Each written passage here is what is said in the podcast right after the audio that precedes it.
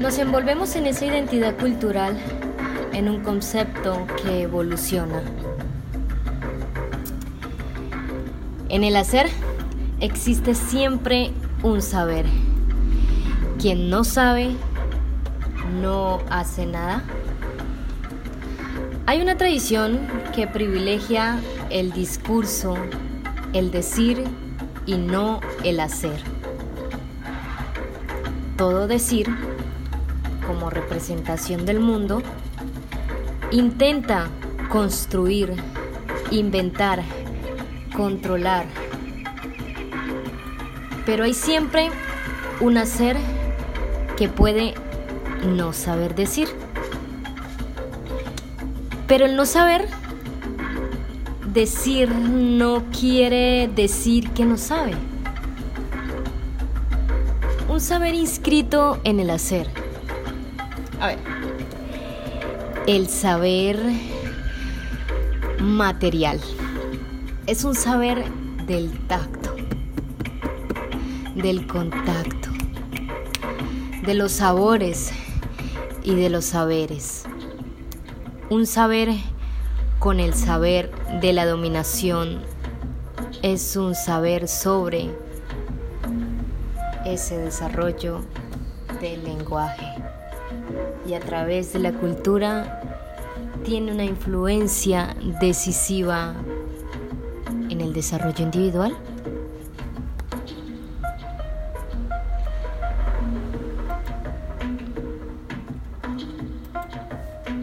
Hablemos ahora de esa identidad cultural y desarrollo territorial que juega un papel importante en el desarrollo de un territorio. A tal mucho, a tal punto y, y mucho aún también que en Europa y en América Latina han apostado por una revalorización de lo cultural recreando incluso nuevas identidades culturales como eje de su propio desarrollo. El desarrollo local mm, se ha convertido en el nuevo activador de las políticas de, patrimonialización. Mientras la sociedad de los lugares mm, se va convirtiendo en esa sociedad de flujos ¿Por qué de flujos? Parece como si los lugares se hayan involucrado en una obra de construcción